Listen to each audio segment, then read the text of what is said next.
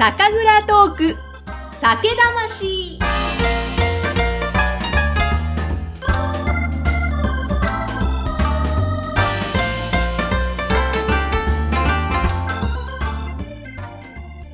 はじめまして。酒蔵ナビゲーターのぐっさんこと山口智子です。私は日本酒が大好きです。やっぱりお酒って飲むとすごく幸せな気持ちになりますよね。体中のこう細胞が喜んでいるなというのがよくわかります。で、この日本酒の美味しさをもっと広げたいなという思いと、あと全国各地にある素晴らしい酒蔵さんをご紹介していきたいという思いでこの番組をスタートさせました。全国には酒蔵がもう1000以上あるんですけれども、江戸や明治からもう100年、200年と、中には800年以上代々続く蔵もあります。それだけも代々続いていることもすごいんですが、中には自然災害で壊滅的な被害を受けてしまって、ゼロからのスタートで復活をした蔵ですとか、あと他にはない独自の視点から酒造りをしている蔵などなども様々なんです。そこには生き方やそれからビジネスのヒントも隠されているなと思いました。あと、やっぱりですね、皆さんそれぞれのこだわり、もうこだわりっぷりがかっこいいんですよ。ぜひ、そういった倉本さんの人柄や、そしてストーリーとともに日本酒を楽しんでいただきたいと思います。えそうするとですね、さらに味わい深くなります。あと、日本酒が飲めないなという方にとっても、生き方やお仕事のヒントになることがいろいろあると思います。酒蔵トーク、酒魂、どうぞお楽しみください。さて、第1回目のゲストは、熊本県名古町の花の歌酒造、6代目、神田清隆さんです。えー、熊本はですね、実は私の両親が熊本出身なので、子供の頃におじいちゃんおばあちゃんのお家に夏休みや冬休みに遊びに行っていた、そんな思い出がある大好きな場所です。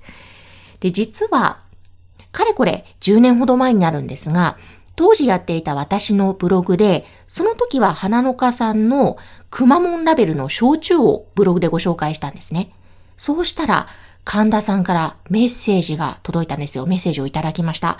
それがまあ最初の出会いだったんですが、とはいえその後お会いすることはなく月日が経ち、ついにずっと行きたかった念願の花の花酒造さんに今年の2月に伺うことができました。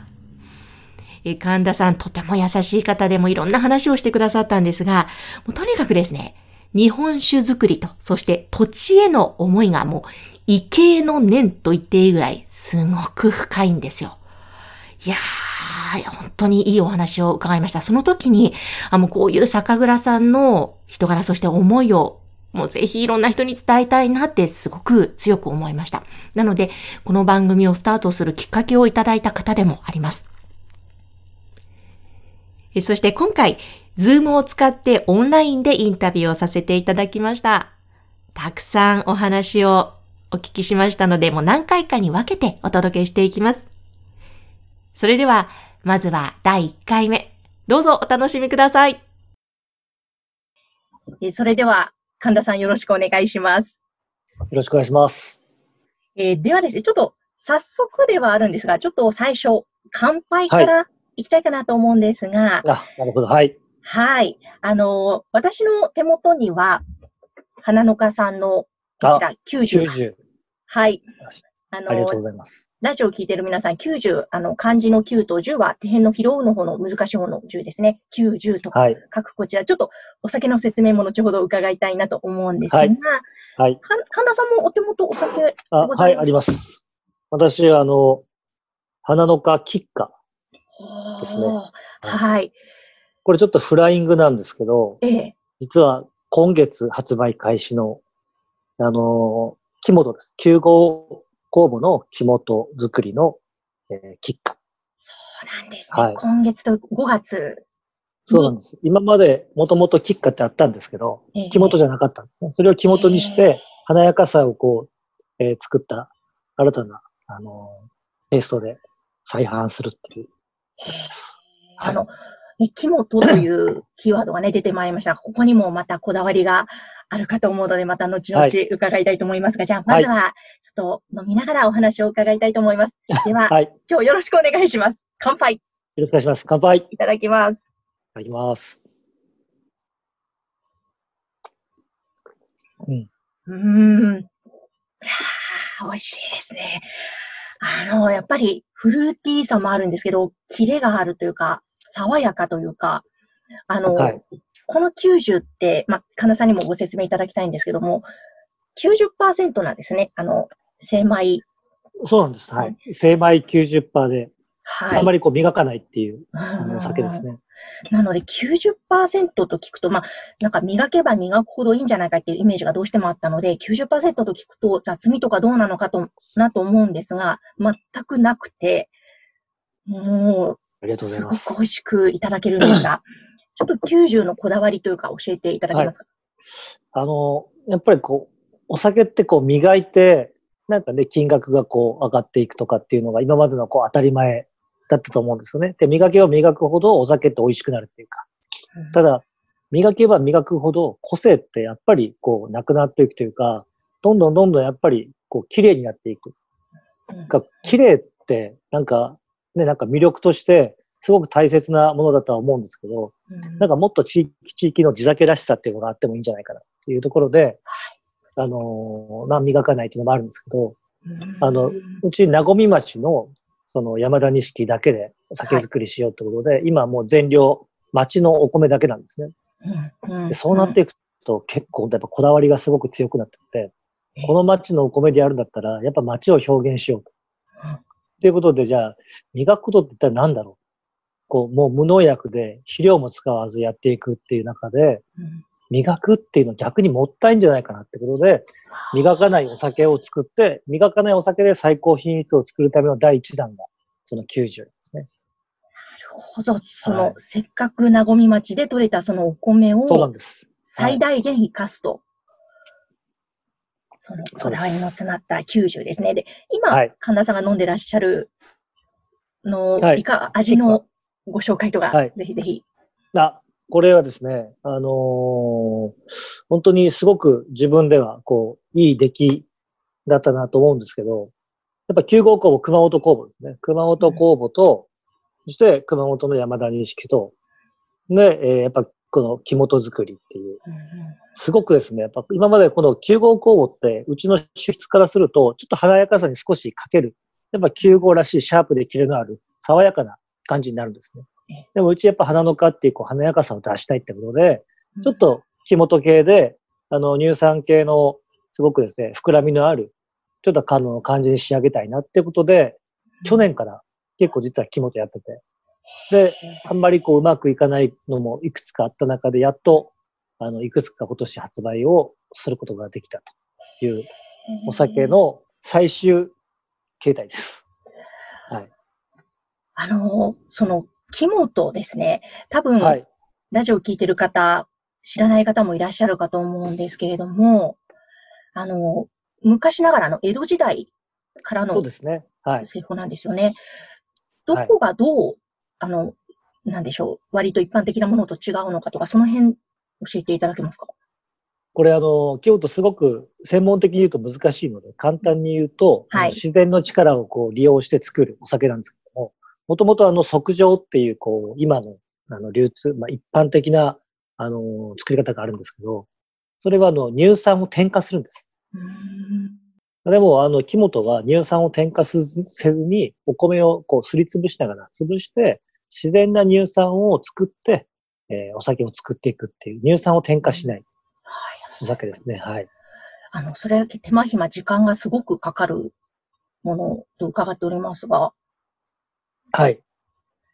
そうですね。うん、普通ですね、測定元は、あの、脂肪はですね、測定の脂肪は、えー、2週間ぐらいで大体仕上がるんですね。でも、あの、木本は、えー、そうですね、1ヶ月ちょっとぐらい、やっぱかかりますね。やっぱりかなりかかります。はい、でも、それだけ美味しいものが出来上がると。やっぱあの、奥行きが深くなるっていうか、すごくあの、味が、味の深みが増しますね。うん、そうなんですね。はい、いや、あの、ちょっとまあ、いろいろ伺いたいこと、すごく、はい、もう、木本も含めて、ね、いろんなこだわりも含めてあるんですけども、ちょっとぜひぜひ、あの、そもそもですね、あの、神田さん。なんかあれですよね。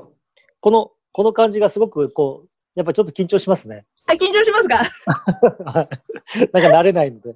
あ、本当ですか？そうですよね。この間に酔っ払った感じっていうのが、はい。うん、確かにちょっと頬がほんのり赤くなってますけども。はい、そうでしょう、はい。え ー、えっと、ではですね、神田さん、あの、現在、花の花酒造の6代目でいらっしゃるんですけれども、はい、神田さんが、じゃあ6代目になってから、まあ、約10年ということなんですけども、はい、その6代目になるまでの、まず人生についてちょっと伺いたいと思うんですが、はい。はい。そもそも、まあ、ずっと、あのー、お父様も蔵をやってらっしゃったかと思うんですが、小さい頃は蔵を継ごうという思いはあったんですか？もちろん。はい、そうですね。うん、あの、卒業文集にも確か、あの、当時神田酒造場でしたから、ええ、神田酒造場の社長になるって確か書いてましたね。ああ、そうなんですね。はい、文集にも書くぐらい、そう。そうです。やっぱりお父様の背中を見てやりたいなっていう気持ちがあったんですね。っていうかですね、多分、どこの蔵も一緒だと思うんですけども、継ぐものだっていうのが、多分、みんな当たり前のようになったと思うんですね。うんうんうんうん。はい。なるほど、なるほど。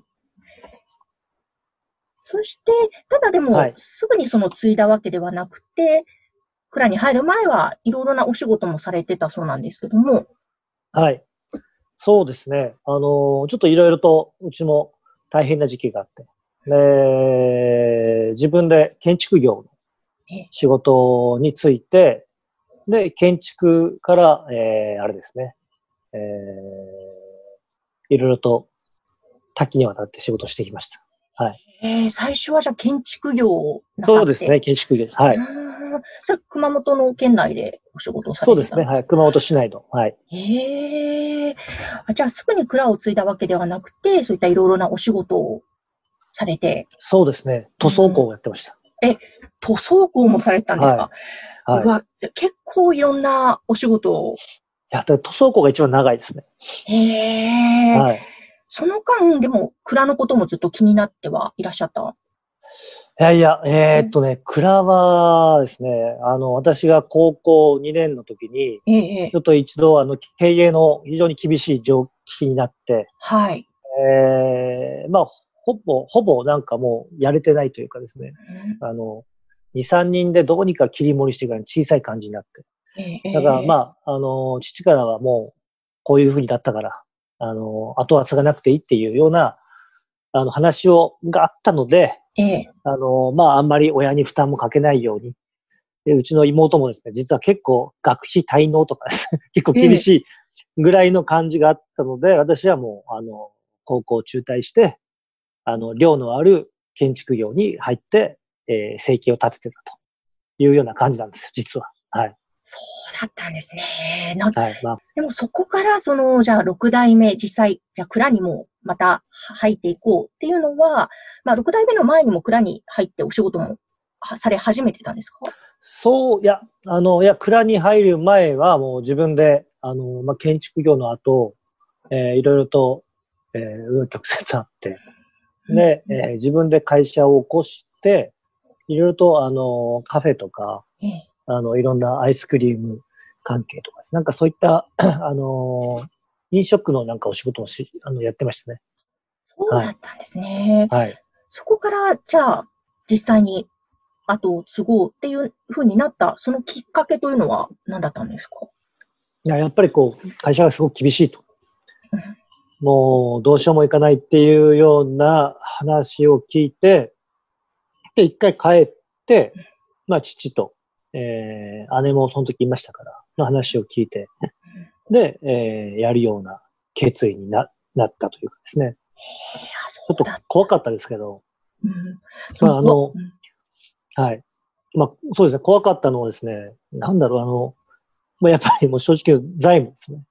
財務があまりにも厳しいという状況でした。で、私がやってた会社も8店舗ぐらいまで1回作ったんですけど、結構ですね、いろんな多角化しすぎてしんどくなってたような状況もこうあって。で、まあそういった経験があったからこそ、その厳しい会社の花の顔をこう告げたっていうのはあるんですよね。えー、でそこから、そこからですね、だから自分の会社を整理して、で、えー、花の川に戻って、うん、で、そこからのスタートが、えー、何年前だろう ?11 年前、12年前ですか？ええー、はい。なるほど。その当時っていうのは、日本酒業界っていうのはどんな感じだったんですか？あ、てかわかんないですね。日本酒業界のことがわかって、全くわかってないです。そうか、そうか、もう本当にじゃあ、ゼロからのスタート。